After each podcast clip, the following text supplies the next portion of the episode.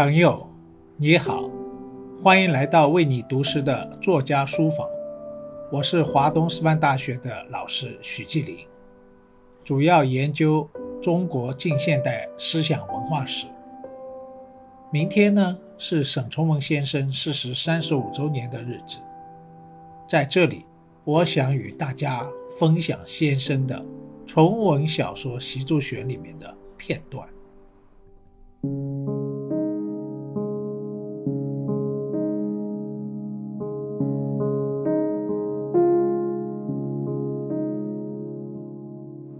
这世界上或有想在沙基或水面上建造重楼结阁的人，那可不是我。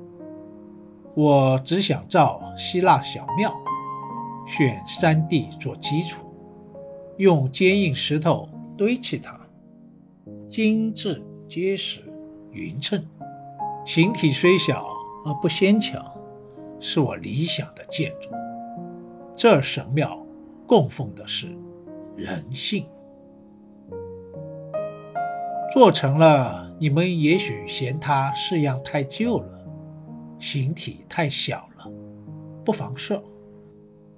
我已说过，那原本不是特别为你们中某某人做的，他或许目前不值得注意，将来更无希望引人注意。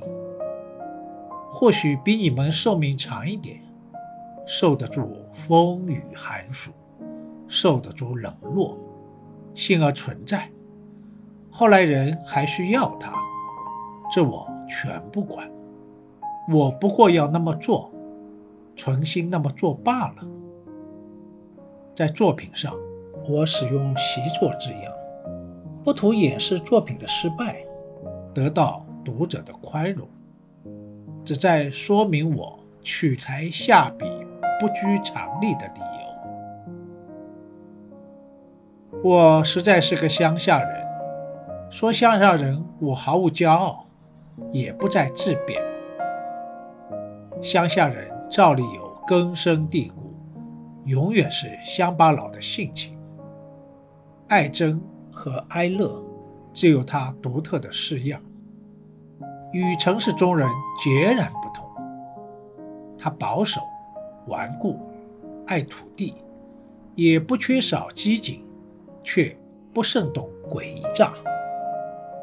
他对一切事儿照例十分认真，似乎太认真了。这认真处，某一时就不免成为傻头傻脑。